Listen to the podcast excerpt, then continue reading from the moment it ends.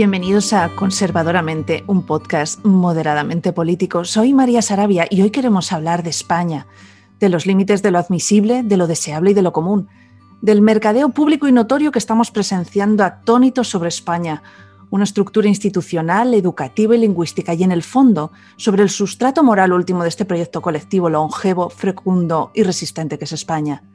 El gobierno del sí, es decir, de Sánchez e Iglesias, está subastando España al mejor postor el todo por la pasta, no la delicia de la pasta italiana, sino la de los presupuestos generales del Estado, podría ser el subtítulo de cada uno de los telediarios, homilías y soflamas.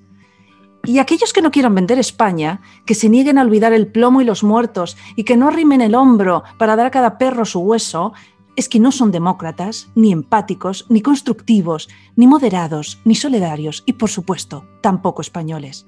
El mismo gobierno que remueve lápidas de la guerra civil nos exhorta a olvidar el dolor de las víctimas del terrorismo tarra y sobre todo del silencio de sus ejecutores y promotores.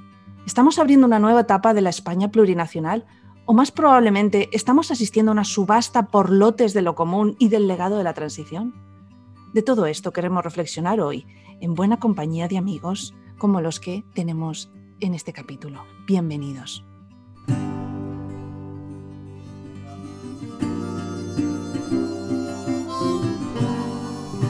Bueno, mm, querido Juan Corro, ¿cómo estás? Muy buenas, encantado de estar aquí contigo y con todos nuestros amigos de Conservadoramente. Bueno, en este capítulo venimos dando fuerte. Has empezado con el plomo. bueno, he empezado con preocupación, con la preocupación de tantas familias españolas que están atónitas, expectantes a ver qué va a ocurrir con este gobierno. No encontramos a mejores invitados y tertulianos y promotores de este proyecto como Abelardo Betancourt. ¿Cómo estás? Buenas noches. Hola, muy buenas noches. ¿Qué tal todos? Pues, algo del pijama. Ya se ha ¿Eh? convertido en tu básico. Es que no sé qué decir, porque claro, eh, me tiene el BOE con el pijama entre el armario y no, no, sé qué hacer con él, la verdad. O sea, me dejan salir, luego me encierran, luego me dejan salir. O sea, no, sé qué hacer con él. Lo tengo a medio poner, la verdad. Estoy siempre a ver si me lo pongo o no. Yo ya Pedro Sánchez te dirá que, que, cuando quieras puedes subastar tu pijama, porque sabemos que le quieres mucho, pero en realidad tampoco le quieres tanto. No, hombre, si fuera por Pedro Sánchez me diría que fuera a la calle en pijama, pero vamos a guardar un poco. Salvo que tengas alguna bandrita de España por ahí, que a lo mejor, en fin. No, no, pijama con bandera de España todavía no, no, gasto. estamos, estamos todavía a tiempo. Bueno, y, nuestro invitado estrella, un auténtico placer y un privilegio contar con él, con Iñaki Yacuría, eh, un periodista de referencia para, en, todo el, en todo el panorama nacional y además gran amigo de este podcast. ¿Cómo estás, Iñaki? Gracias por acompañarnos. Gracias por invitarme. Muy bien, muy bien. Habiendo la subasta. Total. ¿Esta subasta de España, dónde nos va a llevar? Bueno, no lo sé. Es, es preocupante. A mí me preocupa la subasta, pero digamos que no me sorprende yo creo que desde un primer momento Pedro Sánchez tenía muy claro quiénes eran sus socios y lo que tenía que pagar. Creo que esa es la mayoría de investidura ampliada con Bildu ahora. Era su gran apuesta. Lo que más me sorprende y me inquieta es el silencio de la gente. O sea, que esto esté pasando sin provocar debate público, sin, eh, que haya una reacción de cierto enfado aparece la voz de Felipe González, una voz esporádica, pues algún editorial de algún diario, pero no es la reacción que uno pensaría después de que se hayan traspasado según qué líneas. Abelardo, ¿estamos, ¿estamos anestesiados? ¿Qué nos pasa en España? Es que nos han contado tantas cosas que ya no nos damos cuenta de lo que está ocurriendo, lo que los presupuestos generales del Estado están destapando. Bueno, yo, yo creo que es que aquí hay un, un problema que creo que hemos tratado alguna vez en este podcast, que es que la capacidad de escandalizarse de la gente es, limitada. O sea, es decir, uno se puede escandalizar una vez, dos veces, pero llega un momento en el que normaliza ese escándalo, ¿no? Y entonces incluso minusvalora las voces de alerta, porque dicen, bueno, ya estáis otra vez con que esto es gravísimo, siempre estáis con el mismo cuento. Eh, el problema es que eso a veces no se corresponde con la realidad, es que es gravísimo, por, mucho que, lo podamos estar eh, normalizando. Y entonces vamos dando pequeños pasos en una dirección que, que aunque muchos piensen no pasa nada, porque al final, bueno, estos son pactos, arreglos, bueno, es normalizar cosas, es borrar fronteras que todos habíamos asumido, independientemente de, a quién votáramos, habíamos asumido como fronteras comunes de los demócratas y, de los que creíamos en un, en, un, modelo de convivencia determinado. ¿no? Entonces, eh, a mí lo que me preocupa, como dice ella Curía, es, es la normalización que, que, se, que, se, plasma en que la gente, pues al final, pues parezca que no reacciona ante ello. Que yo no sé si no reacciona porque ya lo asume o no reacciona porque lo acepta. Ese es el, el, punto donde yo creo que, que, sería, que sería ya muy preocupante. Si la falta de reacción es porque, es un, porque hay una aprobación o porque simplemente hay una desidia ante el, ante el enésimo escándalo de este gobierno.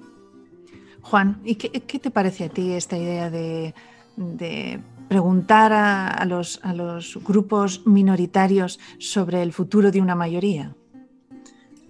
Bueno, a mí me parece, vamos, que el gobierno lo tiene claro y lo tenía claro y simplemente está pagando las letras eh, según amortización francesa o, u otra de los avales bancarios suministrados en la moción de censura. No fue gratuito que la moción de censura fuera la primera exitosa y está teniendo que pagar mm, con intereses los votos obtenidos y además, porque algunas de las cosas que estamos viendo eh, son tremendamente llamativas. Yo coincido con Abelardo eh, que hemos perdido un instrumento básico de convivencia democrática que es el pudor, que es el escándalo, eh, y cuando el escándalo no nos sirve para regular la vida en común hemos perdido mucho.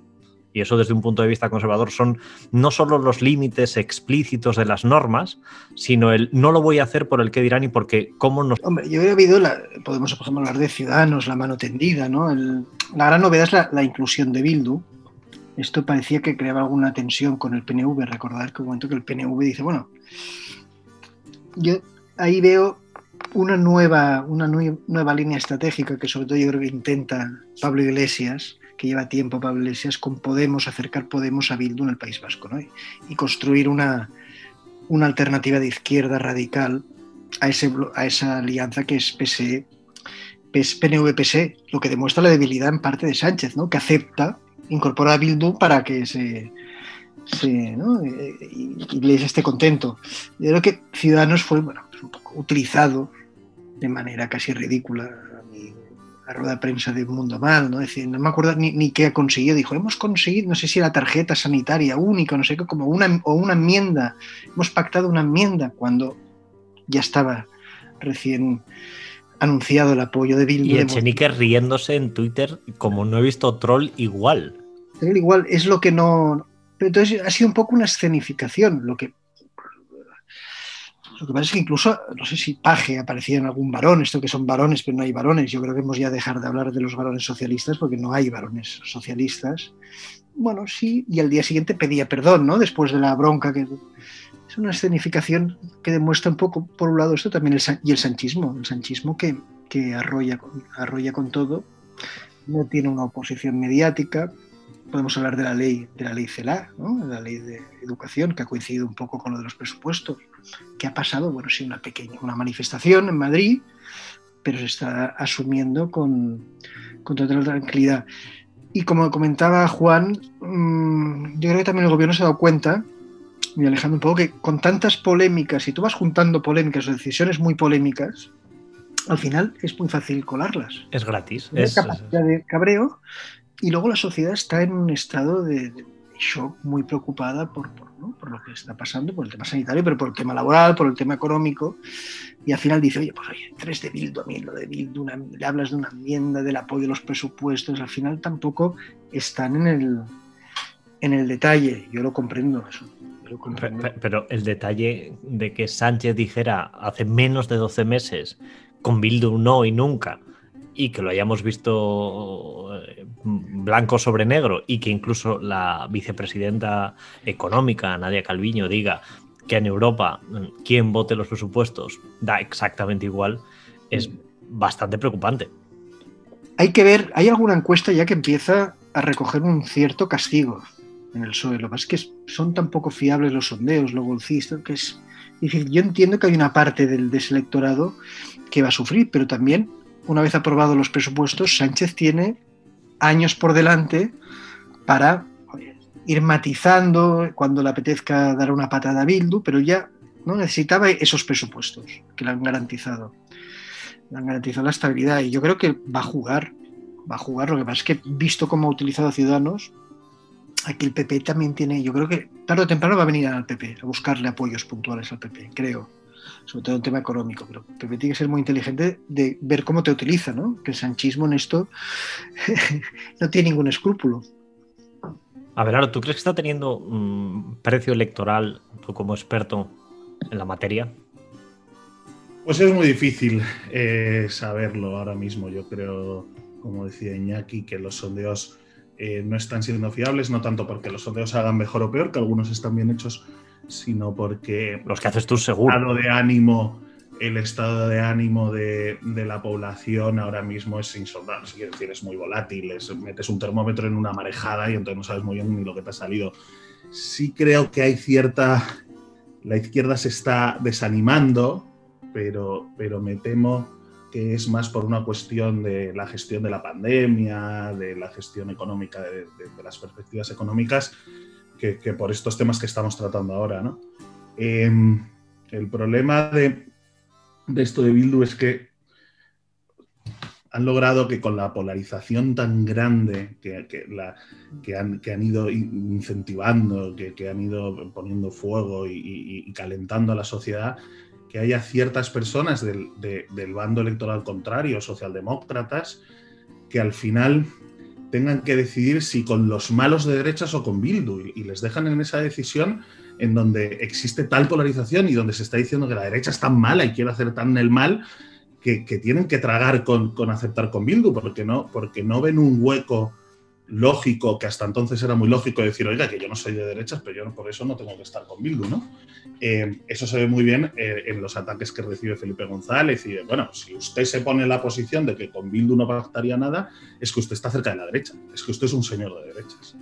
A mí me, me recuerda un poco yo sí veo muchos paralelismos en, el proceso catalán, o sea, cómo se llegó al proceso catalán, ¿no? y lo que está lo que está haciendo Sánchez, ¿no? multiplicado por dos y mejorado y ampliado. Por ejemplo, eh, cuando Sánchez coja el PSOE y, lo, mueve hacia Podemos, arrastra mucho de su electorado, lo decía Alejandro, ¿no? Y hay mucha gente que era socialdemócrata, pero ahora está, te está apoyando Bildu porque está... Y esto lo hizo Convergencia. Cuando Convergencia se va al independentismo, había mucho votante eh, conservador, incluso nacionalista, pero que nunca había pensado en la independencia, que dice, bueno, bueno, si Convergencia está ahí, yo estoy ahí. Y se mueven de ese eje y se vuelven muy radicales. Y hay una... A mí veo mucha similitud en eso.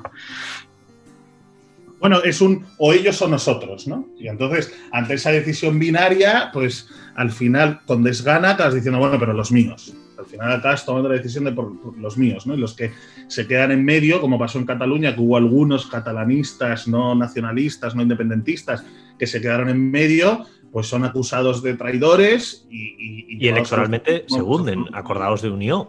O sea, la, el, todo, y de hecho el PSC, que había sido puente entre las dos eh, entre las dos orillas, también cayó en picado. O sea, en el momento de una polarización extrema, donde Convergencia da el paso y dice que también es independentista y secesionista. Eh, soberanista o, usas el término que ellos querían usar, mm, de repente no quedó espacio intermedio. Mm, es polarizar Em, em, hacer que la gente tenga que tomar decisiones binarias sin mayor reflexión, es decir, no se pueden no se puede tener posiciones matizadas, no se puede estar en los grises porque entonces uno es un cobarde que merece ser fusilado. Y luego todo respondiendo a una estrategia que Sánchez ya aplicó, en, que, que yo creo que él se dio cuenta de que cuando se marcha del PSOE expulsado por su propio partido, que, que es la de sea como sea, me da igual los medios, es decir, me da igual lo que tenga que hacer, ya lo hice en la investidura y ahora lo he hecho en los presupuestos. Yo sobrevivo hoy, genero un, nuevo paradigma y a ver cómo sobrevivo a ese nuevo paradigma, ya resolver ese paradigma. Y cuando lo genere, y, aunque genere un problema más grande, le da igual, o sea, nunca hay una visión estratégica, nunca hay una visión de mañana. Por eso su relato está lleno de contradicciones. Pero una vez más, esto pasa como lo de sorprenderse. O sea, decir, creo que nosotros debemos de dejar de señalar que Sánchez se contradice. O sea, es que ya provoca esta risa. Es que él te mira riéndose como diciendo, porque sí, que, ya lo ha visto todo el mundo, que yo dije una cosa y hago otra. Y, nadie, y ya está, lo que haya tenido que pagar por eso lo he pagado. Y, no, no importa porque ya es tan obvio y tan evidente que quien, que quien haya decidido seguirle ha decidido seguirle sabiendo que eso es así. Em, el, problema de eso, y con esta cuestión, que, no, me, no, me, pasa con otras, pero con esta sí me pasa, y por eso creo que a, los que estamos aquí nos duele más, es que ha roto un pacto muy profundo entre aquellos que, independientemente de lo que creyéramos al respecto de la economía, de, muchos otros problemas que tiene España, teníamos un pacto de decir, oye, hay ciertas personas con las que no nos mezclamos porque todavía siguen defendiendo el terrorismo, porque todavía siguen haciendo homenajes a terroristas, porque todavía, porque son personas que quieren acabar con nuestro modelo de vida. No es que quieran acabar con España, no es que quieran acabar con, la nación española, es que quieren acabar con la manera que tenemos de entendernos y de reconocernos como democracia. Y entonces, eh, que ese pacto se haya roto, que nosotros hayamos dejado de tener ese puente con un montón de personas que existía y que eso se haya roto por algo tan banal como aprobar hoy unos presupuestos, que es banal con, respecto a lo que estamos hablando. Es muy importante para España, pero es que esto es una, es una ruptura que no sé, no sé cuándo se podrá recomponer, si es que en algún caso se recompone alguna vez. Eso mismo decía Borrell, no sé si os acordáis, cuando Borrell era ministro eh, y decía que uno no cambia lo esencial por lo circunstancial. Dice, uno no cambia la unidad de la nación española cuando le, hablaban del referéndum eh, vinculante, no vinculante para Cataluña, decía, uno no cambia lo esencial por lo circunstancial, que fueron unos presupuestos o incluso un gobierno. Eh, y estamos viendo que las, tres, las tres letras de presupuestos generales del Estado, PGE, es lo único que le importa a Pedro Sánchez. Pero además esconde una terrible mentira, porque vamos a olvidarnos un segundo que Bildu eh, nos da una repugnancia democrática y, hasta desde un punto de vista de seres humanos. Vamos a olvidarnos de eso. ¿Creemos realmente que Bildu y Esquerra Republicana están trabajando en pro de unos presupuestos generales que ayuden a España en esta situación? O sea, ¿alguien se lo cree? ¿Alguien cree que una persona que fue a la tribuna del Congreso de los Diputados a mí me dice España a mí me importa un comino?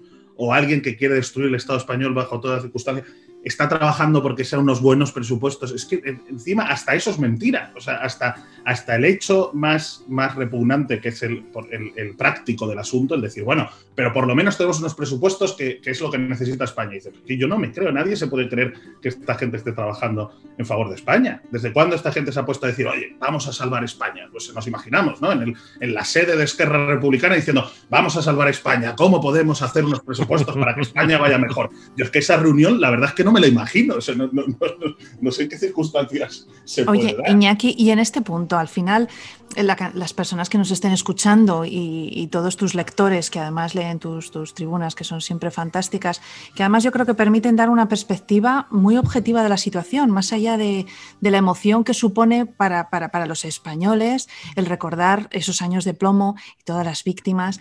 la idea está de los símbolos, es decir, ¿qué ocurre cuando Pedro Sánchez, que es lo que decía Belardo, intenta separar el hecho de que ¿qué más da con quién pactes? Que eso no es importante, porque no es más que es, un símbolo de ¿qué más da con quién estás si el objetivo es sacar unos presupuestos? ¿no? Entonces, ¿el símbolo importa? ¿Importa estar en un lado o en otro del río? Yo creo que sí, mucho. No, mira, te voy a poner un ejemplo que yo lo digo porque Ábalos, salía Ábalos, que también, pobre, pobre ministro está hecho todos los papeles, ¿eh? desde era antes el, puro contra el nacionalismo, entonces decía, bueno, es que si no hubiéramos pactado con, no, hubiera salido la transición, bueno, es que la transición mm. es un pacto y en la transición hay una asunción de errores y una petición de perdón, el simbolismo del abrazo de Fraga y Carrillo, ¿no? el abrazo de...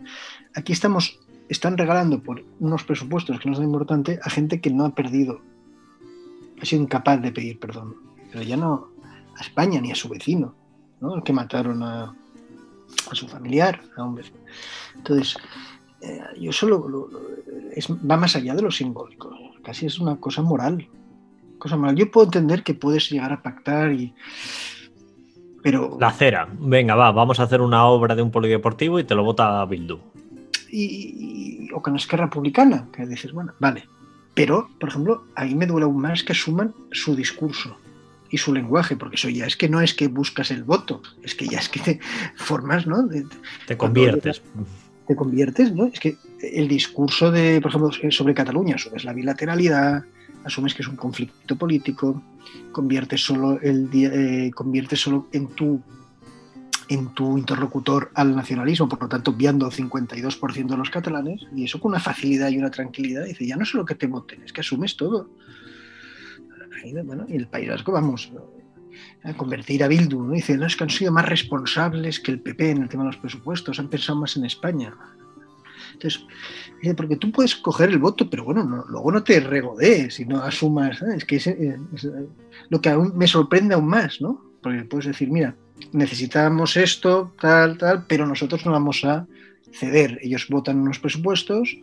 Bueno, es que asume su discurso, asume su lenguaje, asume su punto de vista. Pero por polemizar, en, la misma línea de Abelardo, asumen su discurso porque la palabra de Sánchez y de este gobierno no vale nada porque la cambiará mañana. No lo sé, hay cosas que yo creo que sí que hay una estrategia de, cambio de, modelo de Estado, de, de, hay una idea de que sobre todo es de, Pablo Iglesias y el entorno de esta izquierda, pero que Sánchez ha asumido como propia, que la va a cambiar. Hay, yo creo que puede cambiar eh, apoyos puntuales, pero sí que va hacia un nuevo régimen. Tengo la sensación de que ya son muchas decisiones, muchas decisiones Sí, cuando puede elegir, siempre elige Frankenstein. Siempre. Ahora no, era necesario, tenía Ciudadanos entregado, podría haber hecho, pero no, siempre elige.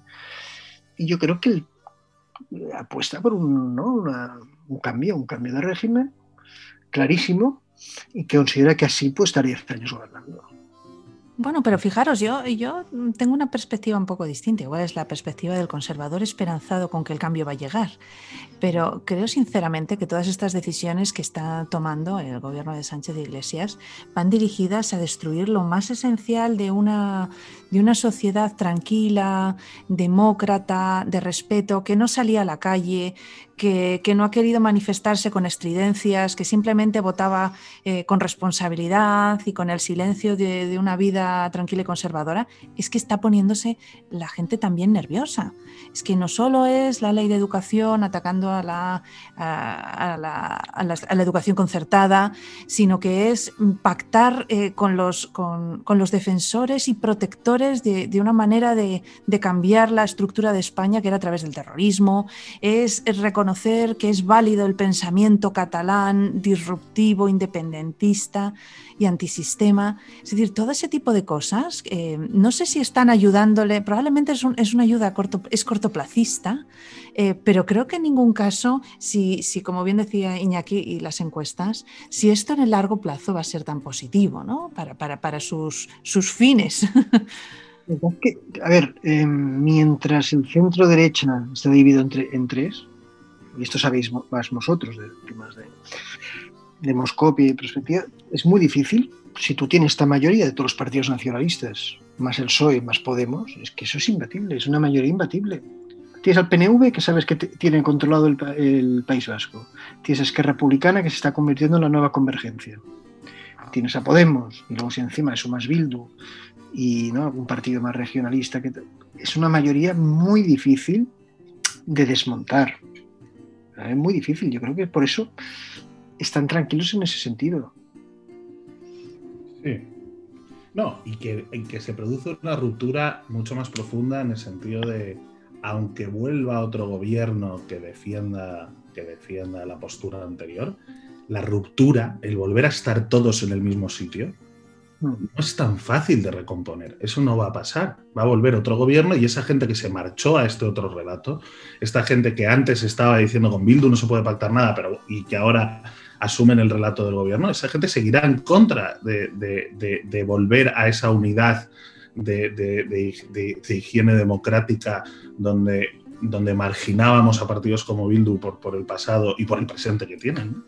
Eh, eh, entonces, el problema es como, lo que ha pasado en Cataluña, no es, es que por cuestiones tácticas se rompen cuestiones de fondo que luego no se arreglan. O sea, que esto ya no va de que ahora venga otro gobierno, es que, es que, no, es que no son tan fácilmente eh, eh, arreglables, es que no, es, es, es terrible la responsabilidad. Con las instituciones. O sea, el papel del Parlamento catalán es ridículo, pero es que el Congreso bueno, un, estado de alarma semestral sin control. Sin control. Se ha vaciado de contenido y de significado el Congreso. Entonces, también cuando dices que no, ¿no? cuando vemos que no hay reacción, porque es que también cuando tú destrozas todas las instituciones que sirven de control o de debate, pues claro, pero es que es muy preocupante. Y luego hablamos de Bildu, pero también lo que hemos ido aceptando de, recorte de derechos mm, eh, fundamentales. Y lo hemos aceptado un poco por buena fe, lo que decía María, porque es un pueblo que es responsable, el español, ha estado en casas, bueno, sí, alguno hace un botellón, bueno, eh, el virus no, no, sé, no nos contagiamos por 10 chavales que hacen un botellón. Y es un pueblo que no está saliendo, que es pero hemos aceptado cosas que en Francia, en Inglaterra o en Alemania casi ni se las proponen, recortes de libertades. ¿Cómo te van a multar por pasearte a las, a las diez y media de la noche aquí en Cataluña que tenemos toque de queda o a las 12? Para sacar a pasear el perro, es que eso, Sí, sí, o por lo menos cómo lo hemos aceptado sin hablarlo casi, ¿no? O sea, a mí me preocupa casi más el... Y, no, no, no, nos lo hemos comentado. Quiero decir, ha sido poco menos que una nota a pie de página. Bueno, nuevo el Real Decreto, usted no puede salir a partir de las 12. Y, el resto, pues, sigue con su vida y dices, hombre... Puedes tener con 6 y no con 7, pero a ver, ¿por qué 6 y no 7? Entonces, ¿qué va a hacer? Va a controlar... Estamos... que parecen tonterías, pero vamos aceptando... Aquí, por ejemplo, decía, no, es que el toque de queda es necesario por la noche porque hay mucha gente que hace botellón. Bueno, a ver, ¿Cuántos botellones puede haber en Logroño? Pues dos o tres. No hay policía para apuntarlos si están en un parque. Para eso vas a hacer un toque de queda. Hemos aceptado un toque de queda, ¿no? Dices, solo por el botellón, por las fiestas privadas, y aceptamos un toque de queda, pues ya es que esta, esta sociedad no tiene ninguna barrera. Mm. Y a partir de aquí. Y cuanto más se agudice la crisis económica, eh, eh, peor y más difícil será hablar de estas cosas, porque todo estará supeditado ya lo vimos en el año 2008 y todo estará suspeditado a, bueno, pero mientras, porque la gente que lo está pasando muy mal y entonces cualquier, cualquier medida será aceptada y quien está en contra de esa medida por, por, otro tipo de cuestiones es que será un, irresponsable, un, derechista, un facha que no le preocupa a la gente que lo pasa mal, ¿no? O sea, quiero decir, por ejemplo, lo, que ha dicho el líder de Podemos de, por decreto voy a prohibir los desahucios. Y, uno se queda pensando, bueno, alguien ha tenido un debate sobre esto un poco más serio. Eh, quiénes son los, propietarios de las casas, se les va a compensar de alguna manera, el derecho a la propiedad donde queda. bueno, se ha hablado de esto, no por decreto, porque claro, la gente lo está pasando muy mal y entonces prohíbo los desahucios. Pero vamos, eso es un paso de, bueno, gracias a Dios hay gente como Gonzalo que no lo permitirá, pero es un paso a nacionalizo la energía, porque para que no se le corte a nadie, y nacionalizo la electricidad. Y... Un negocio, que te cierren un negocio. Usted no puede trabajar tiene que cerrar la persiana, ¿vale? Pues págame. ¿Cómo me puedes obligar a cerrar un negocio? La ruina por decreto. La ruina por decreto, yo vale, pero entonces usted me pagará. No. cuento una cosa y que nadie diga, oiga, ¿no? A su vez tiene entender o que tiene, o que tiene el bar que lo obligan a cerrar, bueno, la gente dice, bueno, sí, bueno, entonces ¿quién lo va a pagar es, todo esto? No, tampoco podemos ser ingenuos en, Podemos. O sea, lo que nos ha sorprendido a todos es la postura del Partido Socialista o del, partido de Sánchez, porque, porque Podemos ha sido muy claro y transparente con respecto a su relación con Bildu siempre. Es decir, desde antes de que existiera Podemos, ya escuchado. Y con la propiedad, y con la empresa, y con el capital. Claro. Claro, el, problema es que Sánchez le está dando la herramienta a Podemos para aplicar todo su programa de fondo político. O sea, eh, Sánchez, con tal de seguir subiéndose al Falcon, es capaz de, ceder todo, todo, el poder real, que es el ideológico, que es el transformador, el que convierte en el que decía Iñaki que nos vamos hacia un nuevo régimen, a los que no están tan preocupados por el Falcon, sino por cambiar España. Que parece que Podemos sí está mucho más preocupado por cambiar España que por, que por subirse a un avioncito, ¿no? Y, ya teníamos ahí el discurso que dio Pablo Iglesias en el Reco Taberna. Tenemos el discurso que dio Monedero sobre la policía y las drogas, y si fue realmente bueno, una, una barbaridad que dijo Monedero de que, de que, de que eran los policías los que suministraban drogas en el País Vasco y por eso pasaba lo que pasaba y tal. esas cosas ya existían y, lo único que están haciendo los de Podemos es ser fieles a, su pensamiento. Es decir, es que yo, ellos prefieren estar antes con Bildu que con el PP. Lo han dicho siempre. O sea, se sienten más próximos a Bildu que al PP. Y, han estado en contra de, la dispersión de presos. Y consideran que el relato de lo que pasó en País Vasco, pues bueno, pues no fue tan bueno. Había malos por los dos lados y este relato equidistante y repugnante que, defienden, que defienden los de Bildu y que los de Podemos siempre lo han visto bien. Entonces ahora no nos... O sea, lo que nos escandaliza es decir, oiga, pero ¿y la gente del Partido Socialista no va a decir nada? Pero, pero la, siguiente, la siguiente cuestión que tenemos que preguntarnos es, ¿el Partido Socialista existe? Es decir, es que como partido, como, como partido que defiende una ideología, ¿existe? ¿O, es solo una maquinaria de poner sillas? Yo ahí quería preguntaros, eh, viendo lo, lo, verdes las han segado, lo, duro que está cayendo eh, y que va a caer y durante el tiempo que va a caer, eh, argumentos que estamos viendo en la calle como Bildu es legal y está en las instituciones y les dijimos que fueran a, las instituciones, recordad y, y, nombrar a Rubalcaba, o votos o pistolas, eh, como ya renunciaron a las pistolas, que no lo hicieron, eh, no renunciaron, eh, y están en las instituciones, son legales y por lo tanto legítimos y por lo tanto uno más. Hay que dar argumentos en contra de eso, porque si no, no es que les vayan a blanquear, es que están blanqueándose. Sí, sí, pero claro, es que aquí obviamente son legales. Y, pero Iñaki, damos argumentos. ¿Por qué mm, pactar con Bildu mm, está feo? Es la legal y es lo moral. Yo creo que hay un aspecto moral, un factor moral, que es, son los herederos, sino los portavoces políticos de ETA. Y no ha habido un gesto, ni un mínimo gesto en todo ese entorno, ya no te digo el grupo parlamentario de ¿no? el entorno a la izquierda versale, de cara a, sus víctimas. Y por lo tanto, es que. Ni a sus fines ni a sus medios. A sus medios. Y luego, más allá que ellos dicen que quieren destruir España. Luego hay otra cosa. Y digo, si esto es el Partido Socialista Obrero Español, es que no puede pactar con un partido que quiere destruir nuestra democracia. No lo vamos a, no es un partido que vamos a prohibir. Nosotros no, no, no, no pedimos que se prohíba nada, ¿no? No, sé si creo que Albert Rivera pedido, no, subirle tal, no, no, ya están ahí, hacen su juego si, ellos deciden sin usted negociar que le voten los presupuestos, yo no me voy a meter. Pero hay unas, unas, fronteras y luego hay que tener en cuenta que no están apoyando estos presupuestos porque sí. Si lo, apoyan es porque creen que van a avanzar. Que les va a ir mejor. Que les va a ir mejor, por lo tanto, les va a ir mejor en la destrucción de España. Que esto también es lo preocupante. ¿no? Cuando te dice, nunca habíamos tenido desde, el desde la República una oportunidad así. Bueno, ¿de qué han hablado? El PSOE con Bildu o que les ha prometido Pablo Iglesias. A ver, ¿qué argumento le darías a uno mm, de aquellos que dice, como son legales, se puede pactar eh, y los que están en el pacto están en la reconstrucción del país y es lo que debe, que es lo que está propalando y propagando la maquinaria monclovita día sí, día también? Pues es un argumento, yo estoy con Iñaki, que entra dentro del, territorio de lo, ético, de lo moral. Eh, es un argumento perverso porque el argumento va más allá de son legales. Yo creo que el argumento que ellos utilizan o que quieren utilizar es, oiga, les pedimos que dejaran las armas y ahora que lo han hecho, les vamos a seguir castigando, ¿no? Y, yo creo que ahí lo que podemos hacer es un paralelismo con lo que pasó en España en en la en la transición, que también apuntaban aquí antes y decías, bueno, pero es que en la transición se pidió perdón por los dos lados, se abrazaron, se, buscó un pacto, se buscó un consenso, se buscó una reconstrucción y además se hizo por, por hacer una constitución para que pudiéramos vivir en paz y para poder construir un país entre todos.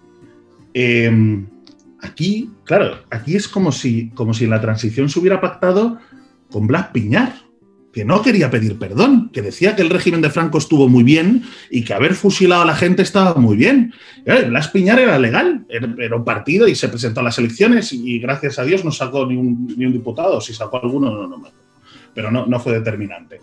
Eh, pues esto es lo mismo, es decir, no estamos ante unas personas que se arrepienten de lo que han hecho, que quieren construir una nueva sociedad en el País Vasco, y, que además intentan reparar el daño, el, daño, el daño hecho. Estamos ante unas personas que defienden que lo que se hizo, bueno, como, dijo Teddy, lo de, lo de si matamos a alguno por error, ¿cómo que alguno por error? Es que había algunos que mataban, que, había una justificación para matar. O sea, que tú lo vas a ver al portal de su casa con una pistola y le disparas por error. Bueno, claro, y, y, es que aquí lo que hubo fue un enfrentamiento entre las dos partes, entre las dos partes. Aquí, aquí una gente. Las nucas y las pistolas. Claro, y, otras personas que eran detenidos, se les ponían abogados, se, se, le hace un juicio, se les manda a la cárcel, se les acusa con pruebas. O sea, oiga, que, el sacrificio de tantos, y no solo el sacrificio de aquellos que han sido asesinados, sino el sacrificio de aquellos que decidieron ir por el camino de lo correcto y no tomarse la venganza, es decir, no ir a matar a la persona que, había matado a su padre o que defendía que, estuviera bien que matara a su padre. El sacrificio de aquellos están, están escupiendo sobre esa memoria. Y tú dices, ¿y eso es legal? Y dices, bueno, pues seguramente sí, sí es legal, no, seguramente no, es legal porque nadie lo pone en duda y no hay ningún tribunal que diga lo contrario. Pero, pero bueno, pues tengamos mucho cuidado con, aquellas fuerzas y aquellas ideas que, aun siendo legales, nos conducen a caminos eh, bastante oscuros. Y sobre todo. Los padres de la memoria histórica mm, hablan a, todos los españoles y propugnan la desmemoria etarra.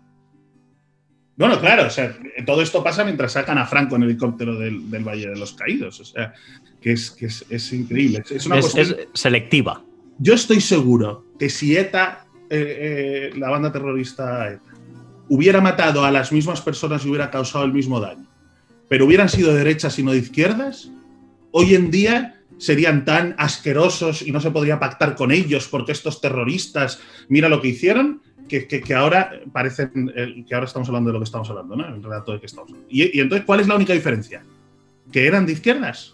¿Cuál es la única diferencia? Que que te acerca más a ellos porque tengan un pensamiento de izquierdas. O, lo importante y lo mollar aquí es que cogieron pistolas y mataron gente, me da igual en nombre de qué y en nombre de qué. Pero claro, aquí, para mí también dando vueltas, ¿no? Al final es lo que decías tú, el problema es, podemos, ahora estamos viendo las consecuencias de normalizar y de colocar en las instituciones un partido que es ¿no? no quería calificarlo, pero un partido como Podemos lo conviertes en el, ¿no? lo, colocas en Moncloa. Ahora estamos viendo esas consecuencias. Eso no es gratis. cuando cuando una extrema izquierda, un comunismo, ¿no? metes a, los comunistas en el, pero un comunismo, dice, ojalá fuera el viejo partido, el Partido Comunista Español, que tiene una, ¿no? y, que en la transición y no, no, es que vienes al, al, a, la, a, la, extrema izquierda posmoderna, la colocas en el gobierno y ya estás viendo las consecuencias, que es esa ruptura de todos los lazos de unión que se habían construido en la sociedad española. Y no engañan, ¿no? Decía Alejandro, yo lo tengo muy claro, quieren romper eso, porque consideran que a partir de esa, de esa ruptura ellos se pueden construir algo nuevo. Pero lo grave es quién los coloca en Moncloa como ministros. Es lo que no, un poco el silencio, el silencio también del PSOE. es que existe el PSOE. Yo, yo, creo que ya el PSOE no existe. hay otra cosa que es un partido, movimiento, ¿no? casi personalista, como muchos partidos ahora, pero un movimiento personalista en torno a Sánchez. Pero el PSOE no existe, ya no hay unos mecanismos. El, el viejo PSOE que tenía que ir al comité federal y podía decidir y había debate, eso ya se acabó. acabó. El, el problema es, ¿seremos capaces ¿O será la sociedad española capaz de dar voz a esos socialdemócratas que todos echamos en falta? Es decir, en Cataluña, por ejemplo, todavía hoy, a día de hoy, no se ha logrado dar voz al catalanismo sensato que destruyó Artur Mas. Eh, serán capaces de organizarse para decir, oiga, yo no soy del PP, yo no soy de derechas, yo tengo una aproximación de izquierdas a la vida, pero no estoy dispuesto a acabar con mi historia común de la transición, no estoy dispuesto a acabar con el régimen de libertades que nos dimos y además me une, como dijo, no sé si fue Leguina o Guerra, me une muchísimo más a alguien del PP que a alguien de Bildu seremos capaces de, que eso, de que eso tenga un cauce, una, vía de expresión, saldrá alguien. Haber hecho Ciudadanos, tuvo la oportunidad Ciudadanos. Yo creo que era la misión de Ciudadanos era esa, crear una alternativa de centro izquierda a un PSOE cada vez más ¿no? izquierdista y cercano al nacionalismo. Lo que pasa es que ahora es muy difícil reconstruir ese espacio. Pero un momento que mucha gente de centro izquierda se acerca ¿eh? y exoes se acercan a Ciudadanos eso es su gran, su gran, eh, creo que es, ahora lo veo difícil, pero tienes que, tiene que surgir algo. Fijaros que yo creo que hemos esbozado muchos de los, de los ya no solo de los hechos que, se han puesto encima de la mesa y que son frutos de esta estrategia de, pollo sin cabeza del presidente, donde no hay, eh, como bien decía Belardo, ninguna ruta establecida, sino la ruta que justifique el permanecer en, en Moncloa. Pero, al final em, sí que yo creo que nuestros escuchantes em, deberíamos de lanzarles algún mensaje que tenga que ver con ¿y ahora qué va a ocurrir? Porque los presupuestos se van a aprobar. Entonces, ¿qué, hemos de hacer? ¿Qué hemos de decirles a esos socialdemócratas que, están escuchando y viendo y, alucinando cada día y cada noche? ¿O qué pasa con la gente de derecha conservadora que no entiende lo que está pasando en España? O incluso, ¿qué les está pasando a muchos de los votantes de Podemos que no entienden por qué su líder y su pareja, ambos ministros del Gobierno de España, viven en unas condiciones que jamás hubieran defendido cuando estaban en la base de su propio partido? ¿no? Es decir, ¿es que el problema es, son estos partidos con sus ideologías o es que son los que están al frente de estos partidos ahora mismo? ¿Y si cambiásemos a los personajes que dirigen Podemos y los que dirigen el PSOE ahora mismo? y los que están al frente del PNV, eh, ya no voy a hablar de Bildu porque no hablamos, eh, no, nos damos entidad, pero ¿y si cambiamos a los protagonistas de esos partidos? Pero ahí es el, pero tiene que ser el PSOE, tiene que ser la, organización. Aquí hay una responsabilidad del socialismo. Los socialistas y aceptamos este, si no El socialismo no existe, es Sánchez. Eh, Podemos no existe, es Pablo Iglesias, se vio con Errejón. No, no, no, no hay otro espacio más allá de lo personal. Eh, oye, un sondeo sobre, un, sobre una casa, sobre el chalet. Eh, ¿Qué, eso, ¿Qué más personal que, llamar a los militantes de un partido a votar? oye, ¿Mi casa, me la he comprado bien o os parece regular? Os invito a todos, quiero decir que es otra... en la piscina cabemos todos, ¿eh? más o menos. Los que votan, que cada vez son menos. Antes votaban cientos de miles, ahora decenas de miles, incluso cientos. Pues, pues es la militancia menguante. Ahora, por suerte estamos en Europa. Por suerte, esos presupuestos van a depender mucho del dinero que llegue de, la Unión Europea. Entonces, yo también creo que el hecho de que España esté en la Unión Europea, aunque sea una Unión Europea un poco débil y que pero crea un marco, un marco legal y un marco de convivencia que no se puede desmontar tan fácilmente. Y un control financiero que va a haber yo creo que también va a haber unas presiones para que se busque ese, como mínimo esos puentes hacia la oposición. Cerramos con una, ronda de una pregunta, ¿os parece? Em, ¿Ha valido la pena estos presupuestos? Los, los, ¿ha, valido la pena subastar España, Iñaki? Mm, yo creo que no, pero Sánchez pensará que sí. Dicho esto, te voy a apuntar una, eh, yo también soy un poco crítico con la posición. Yo creo que nos tenemos la posición, no se está ejerciendo la oposición que, se, que la gravedad del momento requiere. Mm, es difícil, ¿eh? es difícil porque Sánchez tiene una potencia mediática y, un, y discursiva y el momento no ayuda y la dispersión y una sociedad que está en estado de shock y que está temerosa y que tiene miedo con el presente y, tiene pavor al futuro no ayuda. Pero yo creo que la oposición tiene que ser mucho más, sobre todo clara, no, no, contundente, no hay que subirse al monte, pero más contundente, no sé. No, yo creo que una de las suertes que tiene Sánchez es la oposición que tiene.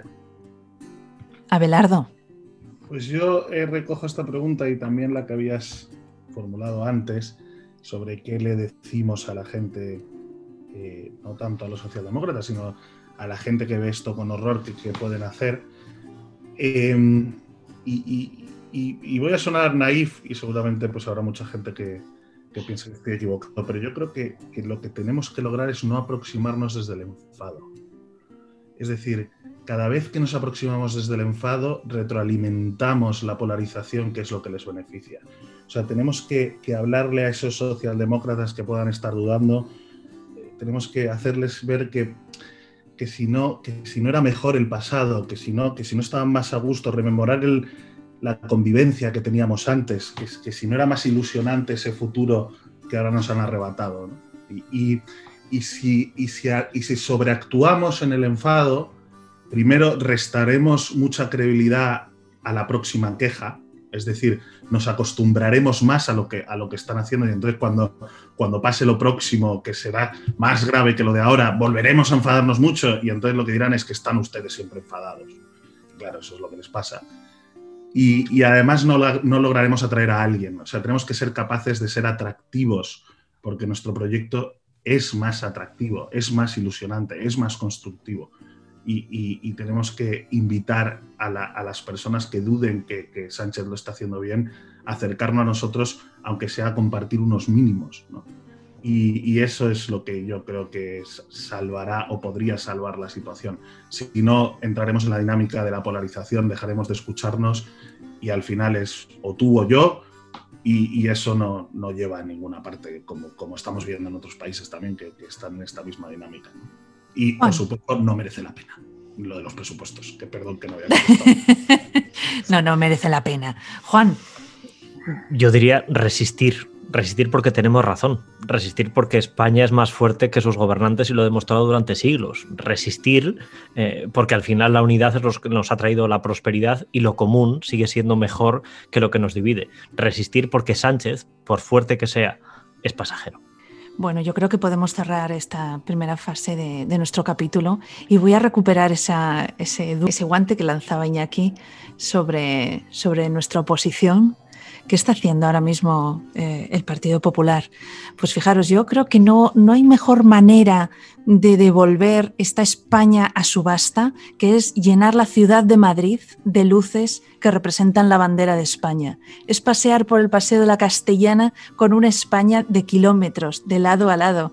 Es eh, tener una comunidad de Madrid donde hay libertad para elegir cuál es la, la opción educativa que quieres para tus hijos es un lugar donde al final los impuestos eh, son más motivo de libertad que en el caso de Sánchez, que es un motivo de castigo y de ruina. Así que somos una oposición silenciosa, que no dejamos de trabajar, esperamos nuestro momento y mandamos todo nuestro apoyo y cariño a todos esos conservadores que guardan eh, con celo cuál va a ser su voto el día en el que lleguen las, eh, las elecciones, porque llegará y el cambio también estará de nuestro lado. Y después de todo esto, nos pasamos a la siguiente sección que es Europeando. Europeando.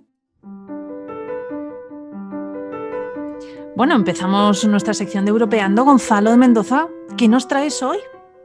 ¿Cómo estáis? Pues mirad, yo para la sección de Europeando de hoy me había preparado una extraordinaria reflexión filosófico-política sobre el arte del consenso en Europa, eh, todo al hilo del reciente acuerdo que hemos tenido, como sabéis, o mejor dicho, el preacuerdo sobre el instrumento de recuperación y las perspectivas financieras. Pero el otro día me fui al supermercado y como soy un poco free, estaba escuchando La Sociedad Abierta y sus enemigos en audiobook, cuando justo caí en una reflexión que hacía Popper sobre los peligros de considerar la política un arte.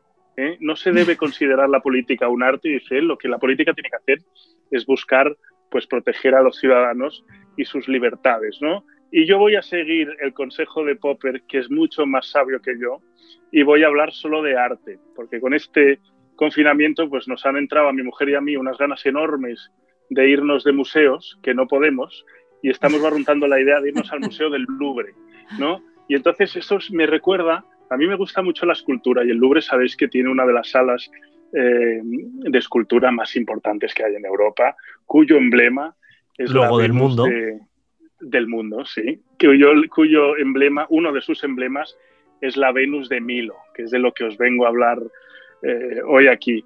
Pues la Venus de Milo es una Venus uh, semidesnuda que se encontró en una isla entre Creta y Atenas en 1820, que un pastor estaba arando ahí buscando piedras para amurallar su, su granja y pasaba por ahí un marinero eh, francés y entonces vio que de repente descubría algo. ¿no? Entonces descubrió una gruta en la que había una Venus casi en perfecto estado eh, y que eh, pues es la, esta Venus de Milo tan famosa que tiene cubiertas las piernas. Es una Venus que está hecha en una talla de mármol que está hecha directamente en mármol, en mármol de Paros, que es un mármol muy blanco y muy bonito, muy, que es el típico mármol de la época clásica eh, griega. Entonces ahí pues el, marinero francés intentó comprársela inmediatamente al pastor, pero no pudo y a través del embajador en, sabéis que Grecia en aquella época era parte del Imperio Otomano, pues a través del embajador francés consiguieron al final hacerse con la estatua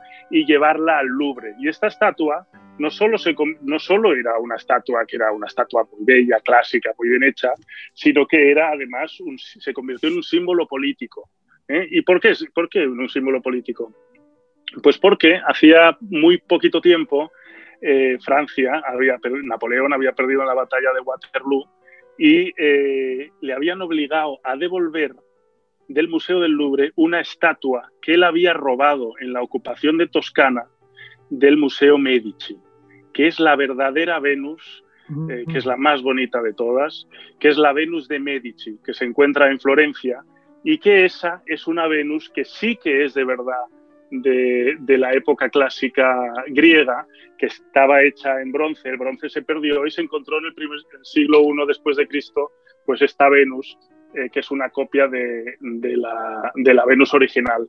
¿eh? Y entonces los franceses pensaron que con la recuperación de un desnudo de una estatua griega, pues recuperaban un poco la grandeza de, política francesa, hasta tal punto que eh, lo que hicieron los, ah, los curadores del, museo fue, la Venus de Milo llegó al Louvre con un trozo de un brazo y una inscripción abajo en el pie que tenía la, que tenía la Venus.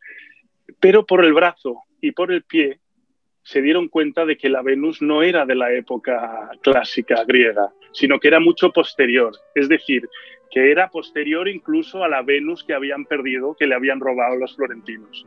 Entonces le quitaron la parte del brazo que todavía le quedaba, la inscripción de abajo, y con una campaña masiva de propaganda consiguieron que lo que era un fraude se convierta y sea hoy en día uno de los símbolos de la belleza clásica griega más conocidos en todo el mundo. ¿eh? Bueno, esta es la pequeña historia que os quería, que os quería traer eh, de la Venus de la Venus de Milo y la Venus de Medici, cuál es el fraude y, con, quién va cada uno. ¿De quién sois? ¿De la Venus de Milo o de la Venus de Medici?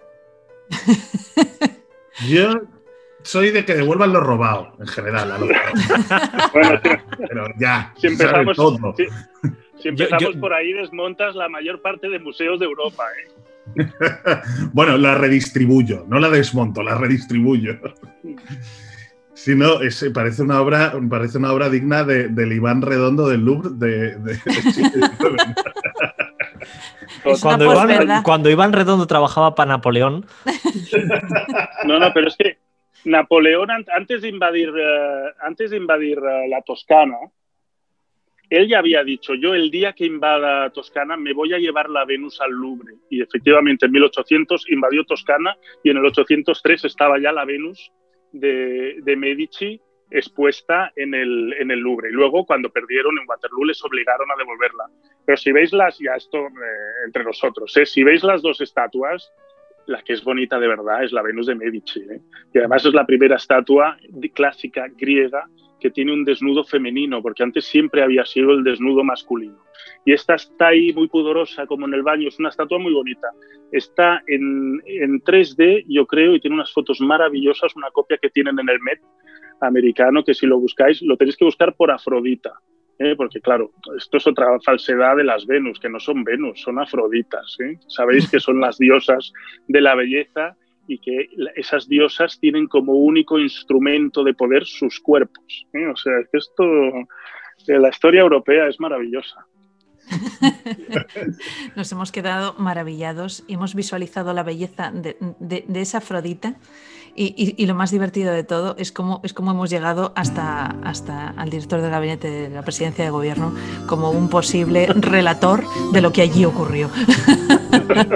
El fraude, el fraude. El fraude, y tanto, y tanto. Bueno, muchísimas gracias a todos. Querido Iñaki, muchísimas gracias. Es un placer. Un placer como siempre. Abelardo, Gonzalo Mendoza. Muchas gracias. Un abrazo, cuidaos mucho.